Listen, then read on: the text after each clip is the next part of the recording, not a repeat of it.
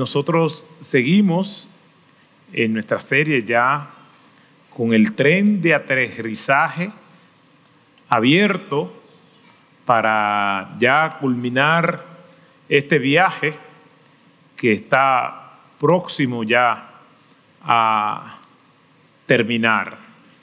Los hábitos de los sabios, los hábitos de los íntegros.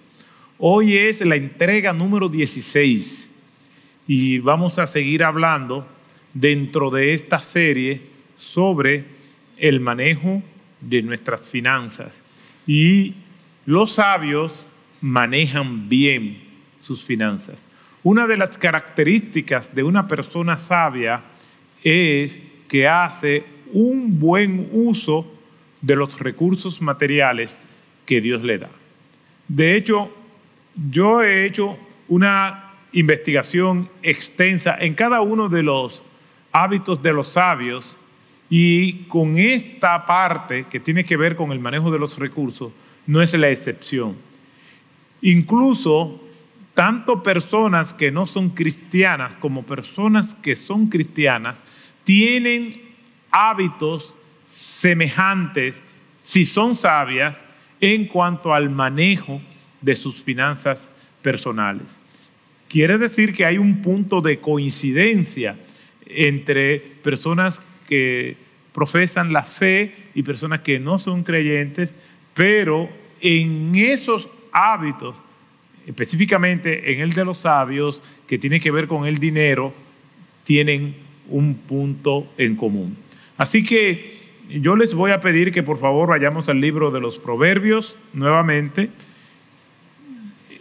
en el capítulo 3, versículos 9 y 10. Proverbios capítulo 3, versículos 9 y 10. Y dice la palabra del Señor de la siguiente manera.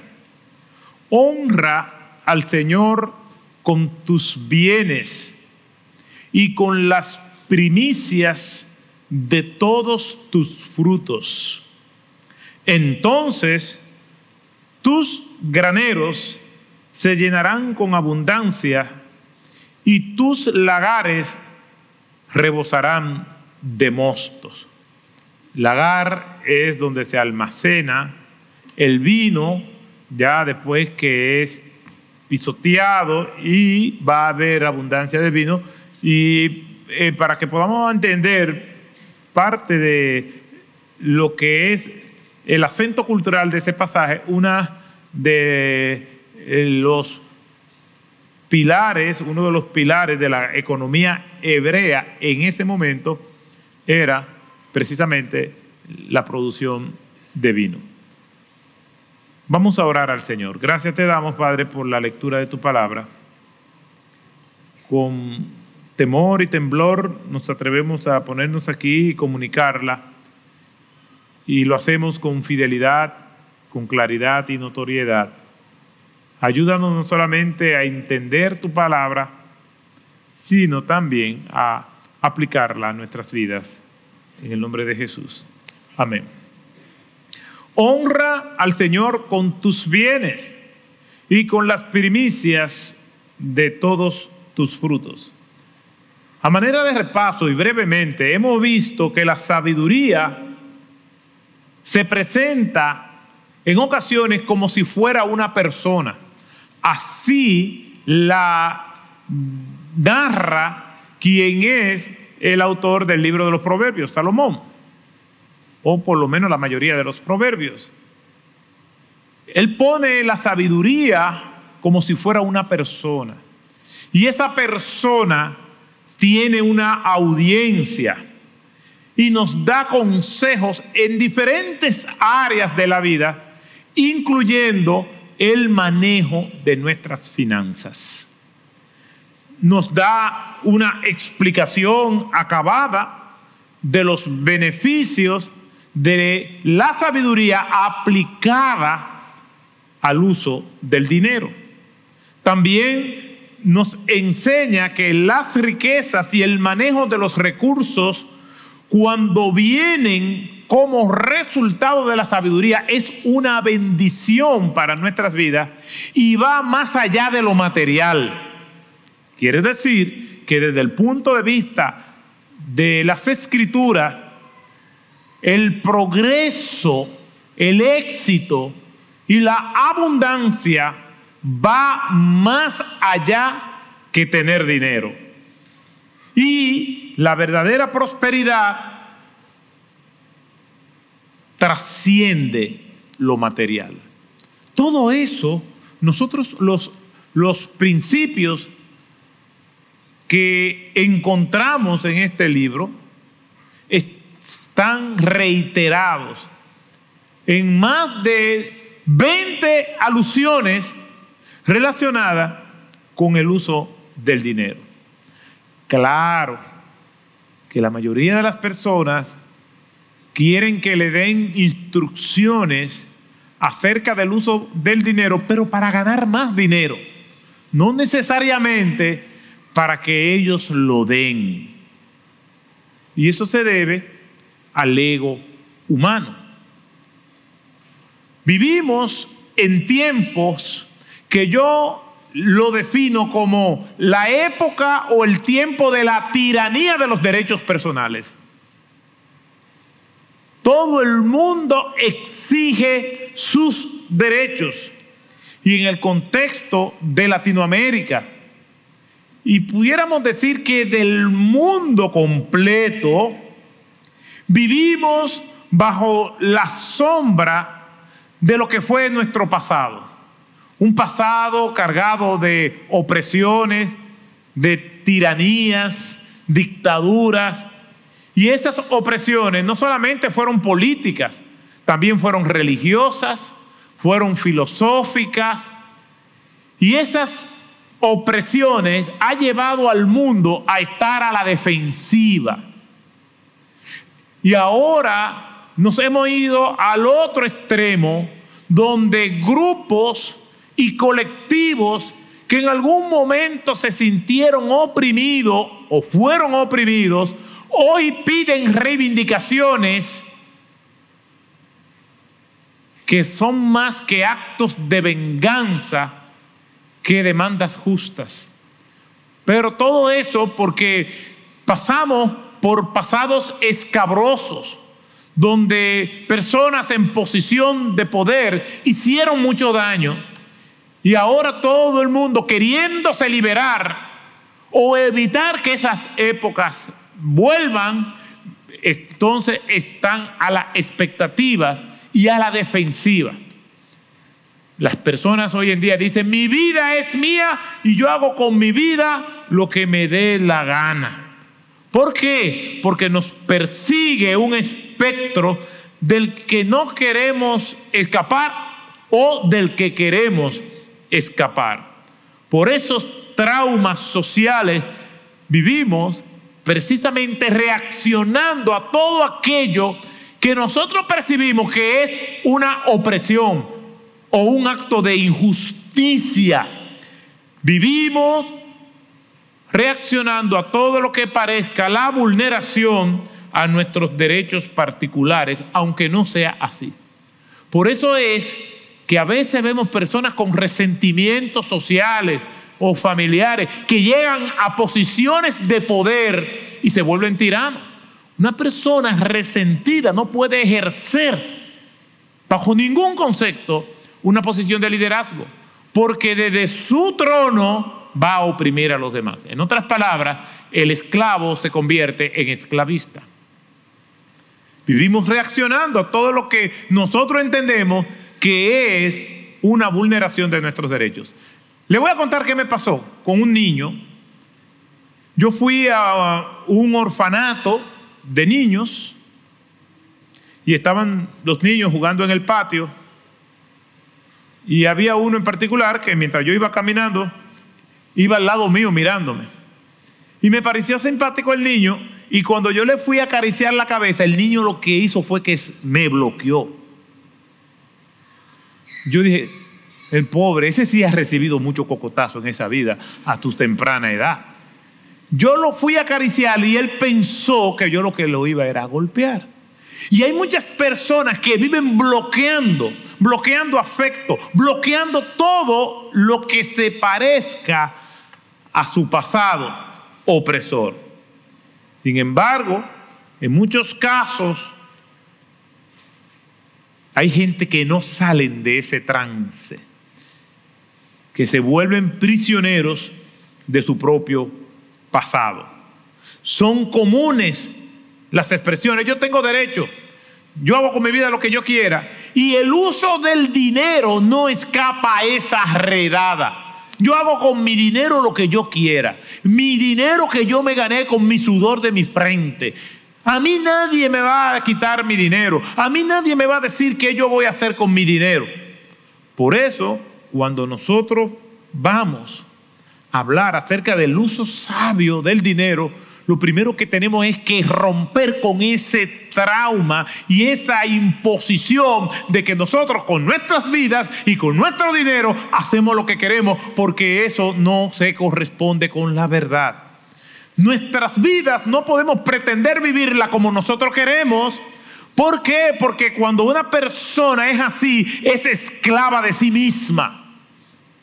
No hay una persona más esclava que aquella que dice, yo hago con mi vida lo que me dé la gana. Lamentablemente, cuando dicen eso, no solamente se esclavizan ellos, también esclavizan su familia y también esclavizan o se vuelven esclavos de sus recursos. Reaccionamos siempre que nos dicen cómo debemos manejar nuestra vida y junto con ellos nuestro dinero ¿Por qué? Porque de manera natural vivimos en una cultura individualista, donde todo lo que yo quiero para mí, nadie tiene que meterse en eso. Las personas se obsesionan con lo que su caprichoso corazón le dice que hagan. Yo quiero esa muchacha, yo quiero ese muchacho, no importa si conviene, no importa si Dios dice que no, eso es lo que yo quiero y nadie tiene que meterse en eso. Yo me voy a comprar esto porque yo trabajé y yo voy a gastar el dinero como yo quiera, porque mi dinero me lo gané yo. Y son vidas que están inmersas y guiadas por pronombres posesivos. Mío, yo, yo, me, me. Y eso no se corresponde con lo que es una vida sabia. Le voy a contar esta historia que fui testigo de ella porque tuve conocimiento de causa de eso que sucedió. Una anciana que nunca se casó y nunca tuvo hijos, le dijo a una hermana de la iglesia a la que asistía, nadie se va a quedar con mi dinero dijo la anciana. Ella era una empleada retirada. Supo hacer desde su juventud buenas inversiones y amontonó mucho dinero. Austera en el gasto, vivía en condiciones infrahumanas por debajo de los niveles de la dignidad las personas y hermanos, vecinos y conocidos que sabían de ella, constantemente le daban dinero, porque vivía en los niveles casi de la indigencia. Le daban dinero para la comida, para la ropa, todo por su propia avaricia. Ella iba a una iglesia y asistía a los cultos del domingo como en la semana. Y había una hermana muy cercana a ella y que la conocía muy bien y que con frecuencia le decía, debido a su avanzada edad, que organizara su vida e hiciera un testamento. Ya la anciana rondando casi los 90 años con el perdón de las hermanas que tienen esa misma edad. Dije ancianas. Sin embargo, ella se rehuía, rehuía a eso. La anciana de nuestra historia siempre replicaba con la misma respuesta. Nadie se va a quedar con mi dinero que tanto sacrificio me costó conseguirlo. No tenía herederos. Nunca fue conocida como alguien que ayudara a los demás. Al contrario, todos los demás la ayudaban a ella. Un día le dijo a esa hermana cercana a ella que la gente no sabía, pero que ella tenía muchísimo dinero de tal forma que no se podían imaginar la fortuna que tenía, lo cual era verdad. Un día la encontraron muerta en su pequeño, sucio y destartalado apartamento. Junto a ella encontraron su diario, en el cual ella escribía las cosas más importantes que le pasaban. Y era recurrente en su diario la siguiente expresión, nadie se va a quedar con mi dinero. Cada vez que alguien le hablaba o que ella veía una noticia o que escuchaba en un sermón que parece ser que le aludía a eso, ella escribía, nadie se va a quedar con mi dinero. Y en el diario estaba escrito casi haciéndole un surco a la página. O sea que lo escribía con saña, con ira. Vivió casi toda su vida hasta su muerte en la liberal ciudad de Nueva York, que terminó quedándose con su dinero.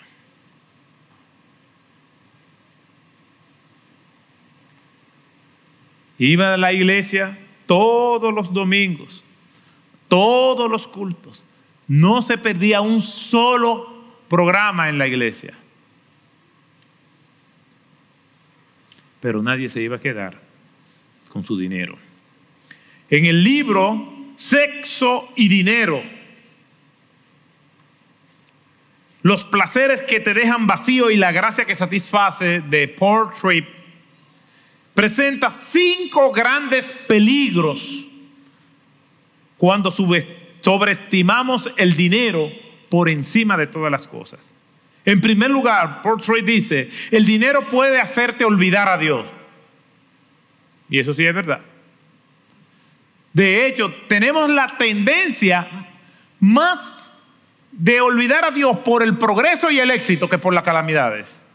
La mayoría de las personas, en medio de pruebas, en medio de calamidades, tiende a buscar a Dios. Decía el general Douglas MacArthur, en los momentos de apuro no hay ateos.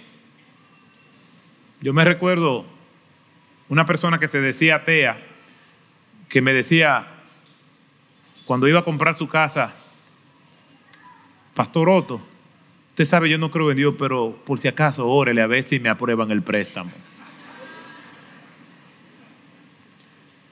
En momentos de necesidad, las personas tienen la tendencia a buscar de Dios. Pero en los momentos de prosperidad, de bonanza, tienden a olvidarse. El dinero, en primer lugar, puede hacerte olvidar a Dios. Número dos, el dinero puede cambiar la manera en que piensa de ti mismo. Cuando una persona comienza a progresar y no tiene a Dios en primer lugar, y yo creo que todos hemos sido testigos de eso. Su progreso es directamente proporcional a su, a su intolerancia. Mientras más progresa, más intolerante es. De repente ya entiende que todo lo merece. De repente creen que todos tienen que buscarlo, que todos tienen que rendirle pleitesías. ¿Por qué? Porque el dinero cambia el concepto de uno verse a sí mismo. En tercer lugar, el dinero puede hacerte menospreciar a los demás.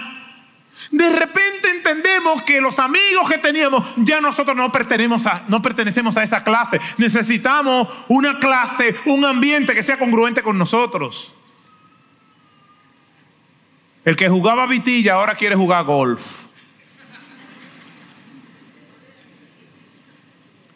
El que jugaba básquetbol entiende que son los mismos amigos de siempre. Él necesita jugar golf para juntarse con las personas a las que él pertenece ahora. El dinero puede hacerte menospreciar a los demás. De repente es impaciente con los demás. Cuarto lugar, el dinero puede debilitar tu resolución de resistir a la tentación. Claro, porque el dinero abre muchas puertas. Y todo está a ley de una tarjeta. Todo lo que tu corazón quiere, probablemente se lo va a dar. Y eso es un camino que no conduce a nada bueno y que no tiene fin porque no se cansan los ojos de ver. Si los ojos no se cansan de ver, como dice la escritura, y todo lo que tus ojos quieren, entonces tú se lo quieres dar, entonces va a vivir víctima del consumo. Y en quinto lugar, el dinero puede financiar tu lealtad al reino de ti mismo. De repente tu único aliado eres tú para darle rienda suelta a todo lo que quieres. Es posible que alguien aquí o que los que nos están viendo u oyendo diga, no, pero esto no me pasa a mí. A todos nos puede pasar. Nadie puede decir que no le va a pasar porque probablemente no se ha visto con la libertad económica.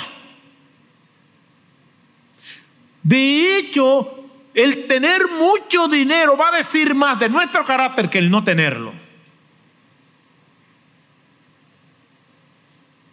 Nadie puede decir no me puede pasar. Es posible que una persona cristiana y joven no le dé mucha importancia al tema del dinero y lo del pilfarra. Porque el joven cree que tiene mucho tiempo y no tiene la madurez para decir, no, el dinero hay que administrarlo bien. Pero el viejo comienza a vivir de inseguridad y comienza a acaparar porque él sabe que no tiene mucho tiempo.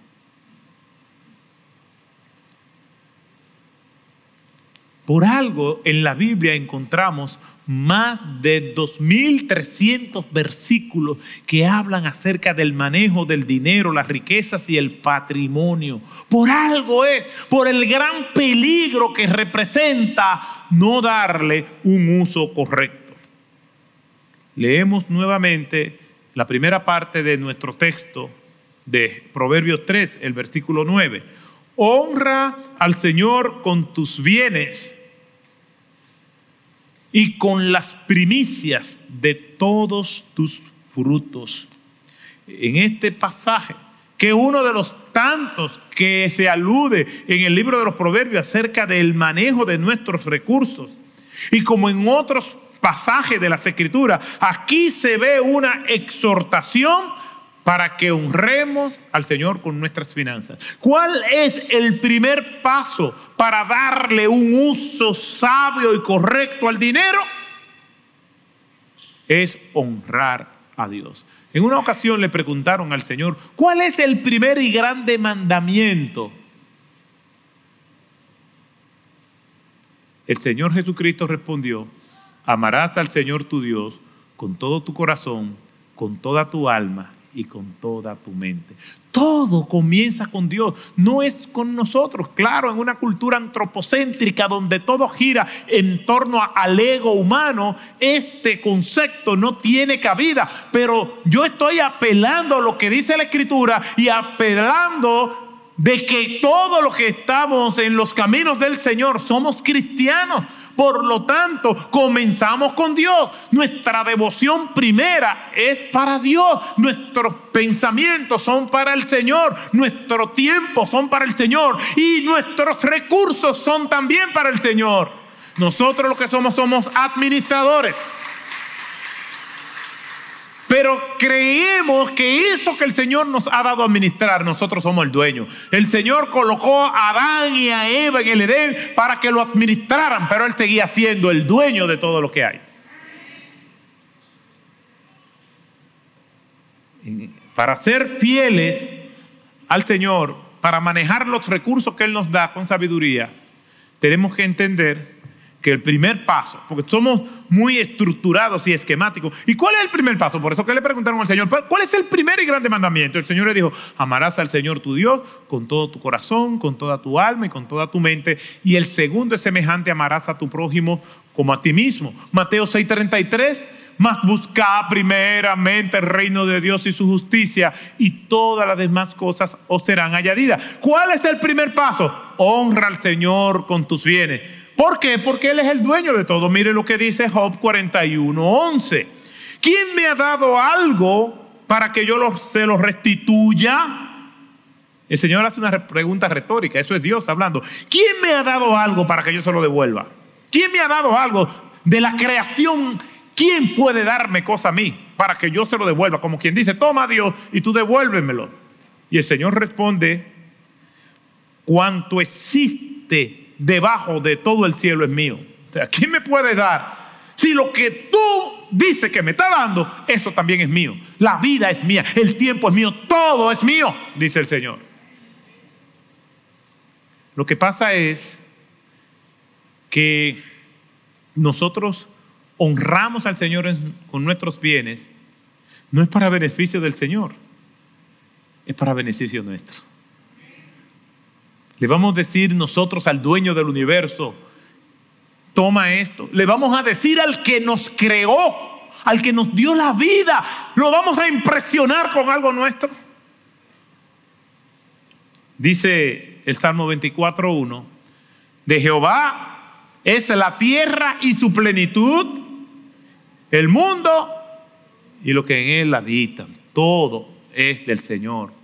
El misterioso desierto de Sahara es del Señor. La exuberante selva del Amazonas es del Señor. Los tulipanes de Ámsterdam es del Señor. Las cumbres del Himalaya, el monte Everest, toda esa grandiosa creación, todo es del Señor, incluyendo tu vida, la mía y todo lo que nosotros poseemos. Todo es de Él.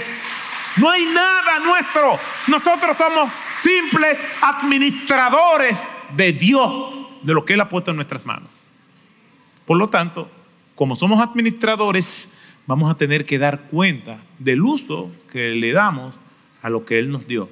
No solamente de nuestro dinero, sino también de nuestro tiempo, de nuestras vocaciones, de nuestro talento. Vamos a tener que darle cuenta a Dios de todo eso. Mientras no aceptemos que Dios es el dueño y aunque tengamos en nuestras manos mucho o pocos recursos, el título de propiedad lo mantiene el Señor a su nombre. Nosotros somos administradores, no dueños. Aunque somos administradores, lamentablemente, nos creemos dueños. Imagínese usted que una persona le diga, ¿para dónde vas? O que tú le pidas a una persona que te lleve a algún lugar y que después haya una tensión entre usted y la persona, porque la persona que le está llevando, usted le quiere quitar su vehículo porque usted quiere manejar. Y eso es lo que ha tratado de hacer el ser humano. El Señor le ha dado su gracia y misericordia, lo ha colmado de bienes, lo ha colmado de muchísimas bendiciones y Él le quiere arrebatar el título de propiedad al Señor. Le quiere robar la gloria a Dios. Algo que el hombre ha intentado hacer y es algo que Dios nunca nos va a dar, porque de Él es la gloria por los siglos de los siglos. Y Él no comparte su gloria con nadie. Pero todo eso es porque nosotros nos creemos dueños de lo que el Señor nos ha dado. Pero lo nos ha dado es de forma prestada para que nosotros lo administremos. Nos creemos dueños de todo, del dinero, del tiempo, de nuestras vidas. Y nos creemos incluso dueños de la vida de otros. Quienes promueven el aborto entienden que pueden hacer con la vida de otros lo que quieran. El problema con la discusión sobre el tema del aborto tiene varios aspectos que tienen que ver con la manipulación de los medios de comunicación, organizaciones pagadas para hacer lobbies en los parlamentos, ponen ejemplos de casos extremos y una serie de ingredientes. Pero hay dos aspectos que yo quiero llamar la atención en particular y después lo voy a conectar con el manejo de los recursos que Dios nos da. El primero es que quienes promueven el aborto no quieren y se resisten a responder la siguiente pregunta. ¿Dónde comienza la vida? ¿Dónde comienza la vida? Y no estamos hablando porque la Biblia lo dice, lo cual es suficiente, pero te bloquean la Biblia y te dicen que el aborto no es un tema religioso, sino un tema social. La vida comienza con la unión de un esperma y un óvulo. Se unen. Salen una cantidad enorme de espermas a juntarse y tratar de llegar a una cita que tienen con una célula que se llama óvulo. Y ese óvulo está esperando a ellos, pero ¿y a qué hora que van a llegar estos muchachos? Y ellos corriendo a toda velocidad para juntarse en esa cita. Y ahí en esa unión, en ese matrimonio celular, da origen a la vida. Y ahí comienza ese proceso. Pero no solamente han querido destruir, promoviendo el aborto, esa unión, sino que hay lugares como en el estado de New York, donde una mujer puede abortar en vez de parir. Y sacan ese bebé ya formado, grande, y lo descuartizan y lo matan. Todo porque esa madre le dijeron en un momento determinado y la programaron diciendo, ten todas las relaciones sexuales que tú quieras, no importa que si tú no lo quieres, el Estado se encarga de financiarte y de pagarte para que tú no gastes nada y te deshazga de eso. Porque ella dice que su cuerpo es de ella y ella hace con su cuerpo lo que ella quiera. Y eso es lo que nosotros tenemos que evitar que llegue a este país. ¿Por qué? Porque la maldad es insaciable. Así como la santidad es progresiva, la maldad es degenerativa. No solamente se, ha ido aumentando hasta cuántas semanas se puede abortar, ya no hay límites. Ya una mujer en algunos estados, y esto va a seguir ampliándose, en donde se está permitido, porque ya nosotros sabemos que el, el Supremo, el Tribunal Supremo de los Estados Unidos, ya condenó. Inmediatamente muchos estados comenzaron a legislar. ¿Y qué es lo que hizo? Eh, ¿Cómo es que funciona la ley? No es que el aborto es prohibido en todos los Estados Unidos. Lo que se volvió es a lo que era antes de Roe versus Wade en el año 1973, que era que cada estado, como es una unión federativa, cada estado se rige por sus propias normativas y leyes. Entonces se volvió a eso. Entonces muchos estados rectificaron que es ilegal el aborto. Y muchos estados rectificaron que es legal. Y a los que son fanáticos de Disney, Disney está financiando, porque en la Florida es ilegal, a todas las mujeres que quieran abortar yendo a otro estado. Disney le paga todo eso. Yo lo siento por los que tienen hijos pequeños pero no tengo nada que buscar en Disney. Si ofenden a mi Señor, a mi Padre Celestial que me ha dado la salvación. Hay niños aplaudiendo, ya saben. Lo segundo es hacerle creer a todos que un bebé es una masa de carne que la mujer puede traer cuando ella quiera, como si fuera un quiste. Algunas personas ven el manejo del dinero o de su vida de la misma manera. Yo manejo mi dinero como yo quiera, porque ese dinero me lo gané yo, Pero si queremos darle un uso sabio del dinero, lo primero que tenemos que entender que Dios es el dueño de todo. Por lo tanto, nosotros lo que somos es administradores. Y lo primero que nosotros tenemos que hacer es eso, honrar al Señor con nuestros bienes y con las primicias de nuestros frutos. Ahora, en este verso comienza con lo que yo llamo una declaración general y una forma general. Y lo vemos fácilmente y lo vamos a leer por en forma de pregunta. ¿Qué debo hacer con mis bienes? Porque el texto dice, honra al Señor con tus bienes. Entonces vamos a formular el texto de manera en preguntas. ¿Qué debo hacer con mis bienes? Honrar a Dios. ¿Cómo lo honro? Dándole prioridad a Dios con mis bienes. O sea que yo no le voy a dar a Dios de lo que me sobra. Y eso fue lo que pasó con Caín y Abel. Abel se preparó, Abel se planificó y dio al Señor las primicias y Caín dio de lo que le sobró. ¿Qué debo hacer con mis bienes? Honrar a Dios. ¿Cómo lo honro? Dándole prioridad. Veamos esto con más detalle. Una persona puede que ni siquiera sepa que debe honrar a Dios con los recursos que le ha dado.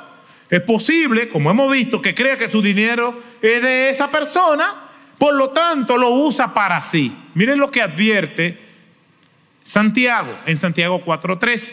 Pedid y no recibís, porque pedís con malos propósitos para gastarlo en vuestros placeres.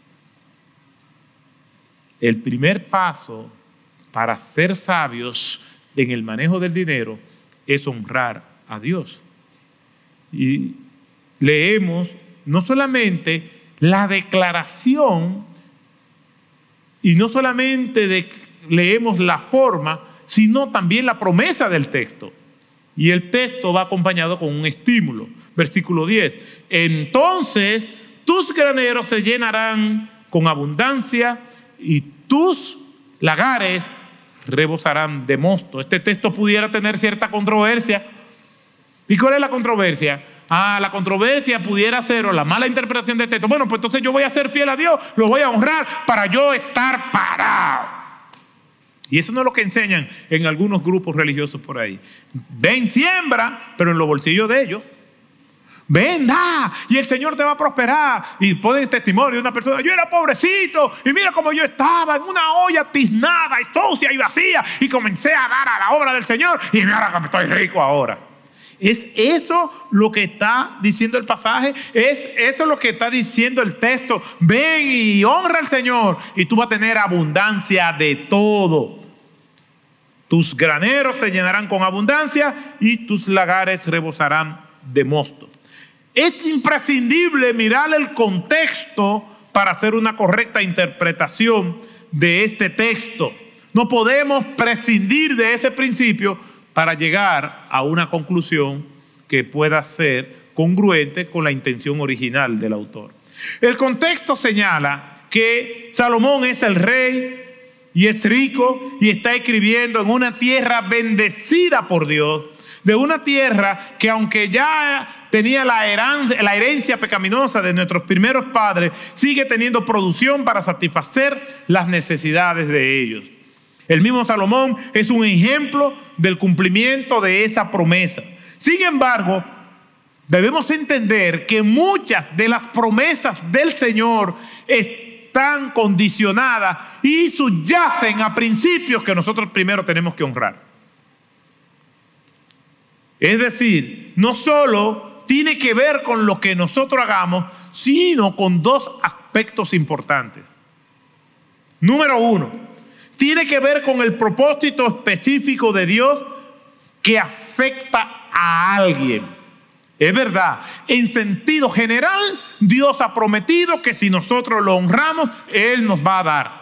Eso es un principio general. Pero Dios es Dios y Dios es soberano y dentro de esa soberanía que significa su gobierno y cómo Él administra su voluntad como Él quiere, también Dios tiene la prerrogativa de tener propósitos específicos con personas. ¿Qué quiero decir con esto? Que aunque está el principio general de la promesa, eso no anula propósitos específicos que Dios tiene. El caso de Job es un buen ejemplo de eso, que lo perdió todo en un momento determinado. Y eso estaba dentro del plan de Dios.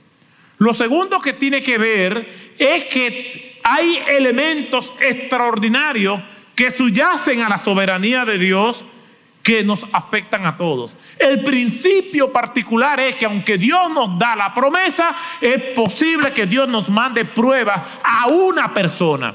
Y en segundo lugar, aunque Dios nos ha dado la promesa de suplirnos, es posible que mande pruebas regionales o a un colectivo específico.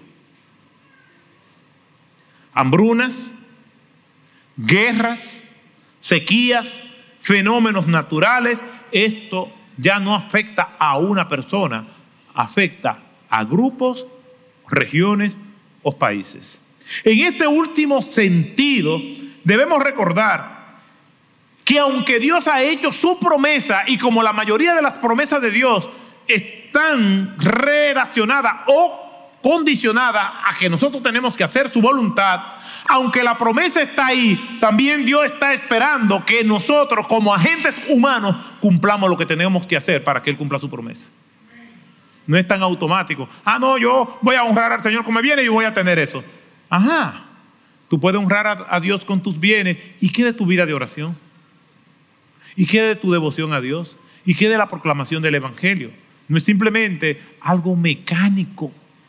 Dios lo quiere todo o no le dé nada. Así es Dios. Por eso dice más buscar primeramente el reino de Dios y su justicia.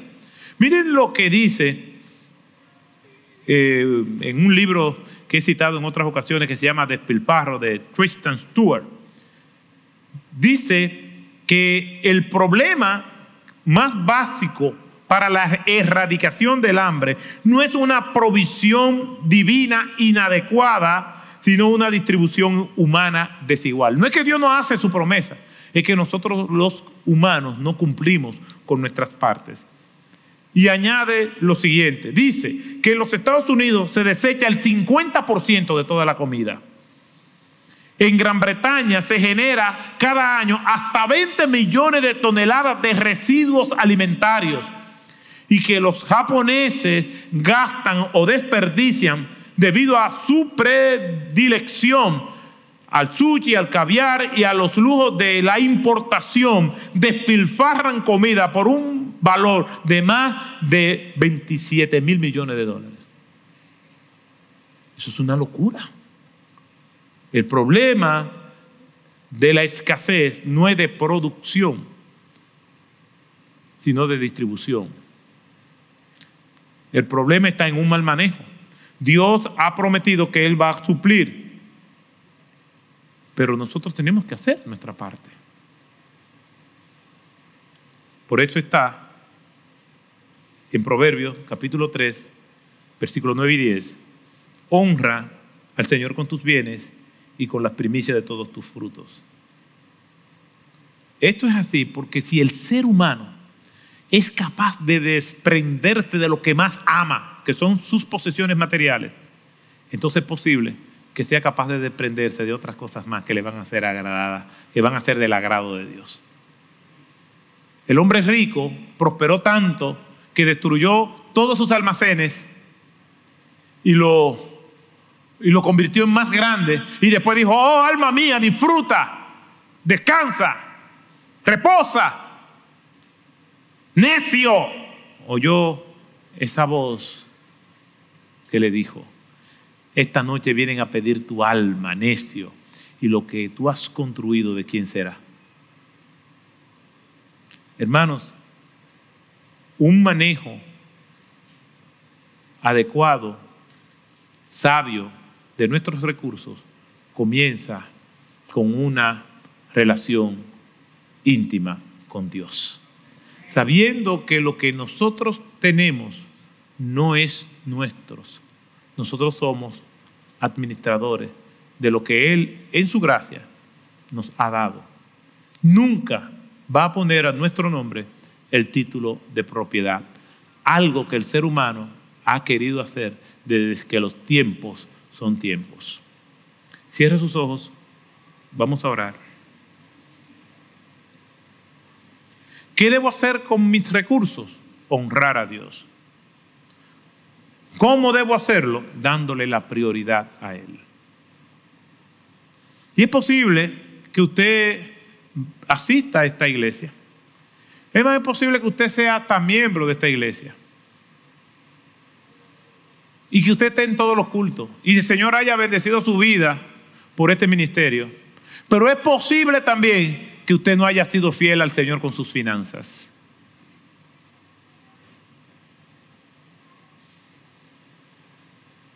A quien está en esa condición, yo le voy a decir que Dios no lo necesita. Porque Dios no se va a detener en su propósito y obra contando con tu fidelidad. La fidelidad que tú y yo podamos tener es para nuestra propia bendición. Es para que el Señor sea exaltado por lo que nosotros hacemos. Pero la mayor muestra de que Dios va a cumplir su propósito es que aunque haya personas que hayan sido infieles, miren todo lo que Dios nos ha dado. Quien no es fiel pierde. Pierde por desobedecer a Dios.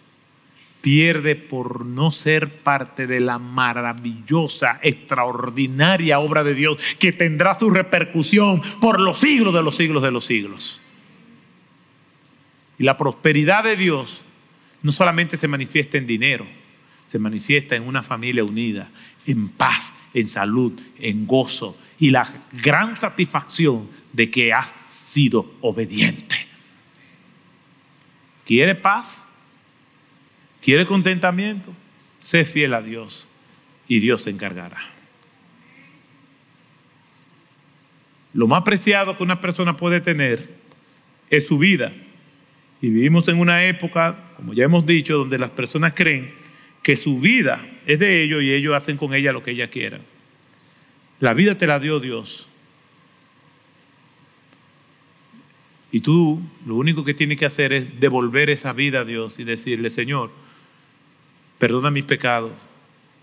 Yo entrego mi vida a ti. Yo me convierto a ti para que tú dirijas mi vida como tú quieras. Si usted entendió este mensaje, es probablemente porque Dios le hizo entender porque nadie puede entender a menos que Dios le dé ese entendimiento.